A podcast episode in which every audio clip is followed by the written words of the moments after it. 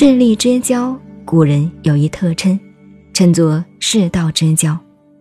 世道等于商场上的生意买卖，只看是否有利可图而已。在战国时期，赵国的名将廉颇，便有过一贵一贱，交情乃见的历史经验。如《史记》所载的，廉颇以免长平归也，失事之时。故客进去，即复用为将，客又复之。廉颇曰：“可退矣。”客曰：“许，君何见之晚也？夫天下以事道交，君有事，我则从君；君无事，则去。此故其礼也，有何怨乎？”廉颇平常所豢养的宾客们的对话一点都没有错。天下人与你廉大将军的交往，本来就都是为了利害关系而来的。你有权势，而且也养得起我们，我们就来跟随你。你一失势，当然就望望然而他去了。这是事态的当然道理。君何见之晚也？你怎么到现在才知道呢？那未免太晚了一点吧。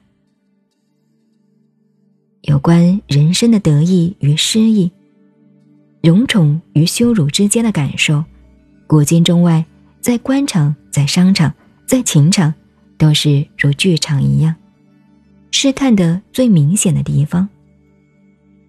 以男女的情场而言，如所周知的，唐明皇最先宠爱的梅妃。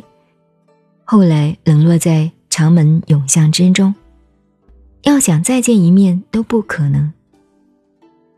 世间多少的痴男怨女，因此一劫而不能解脱，于是构成了无数鸳艳恋情的文学作品。因此，宋代诗人便有“羡他村落无言女，不宠无惊过一生”。无言是指齐宣王的丑妃无言君，历来都是把她用作丑陋妇女的代名词。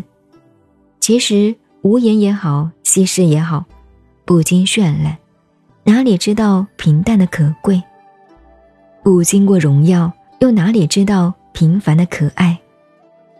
这两句名诗，当然是出在久历风波，变成荣华而归于平淡以后的感言。从文字的艺术看来，的确很美，但是从人生的实际经验来讲，谁又肯知足常乐而甘于淡泊呢？除非生而知之的圣贤如老子等辈。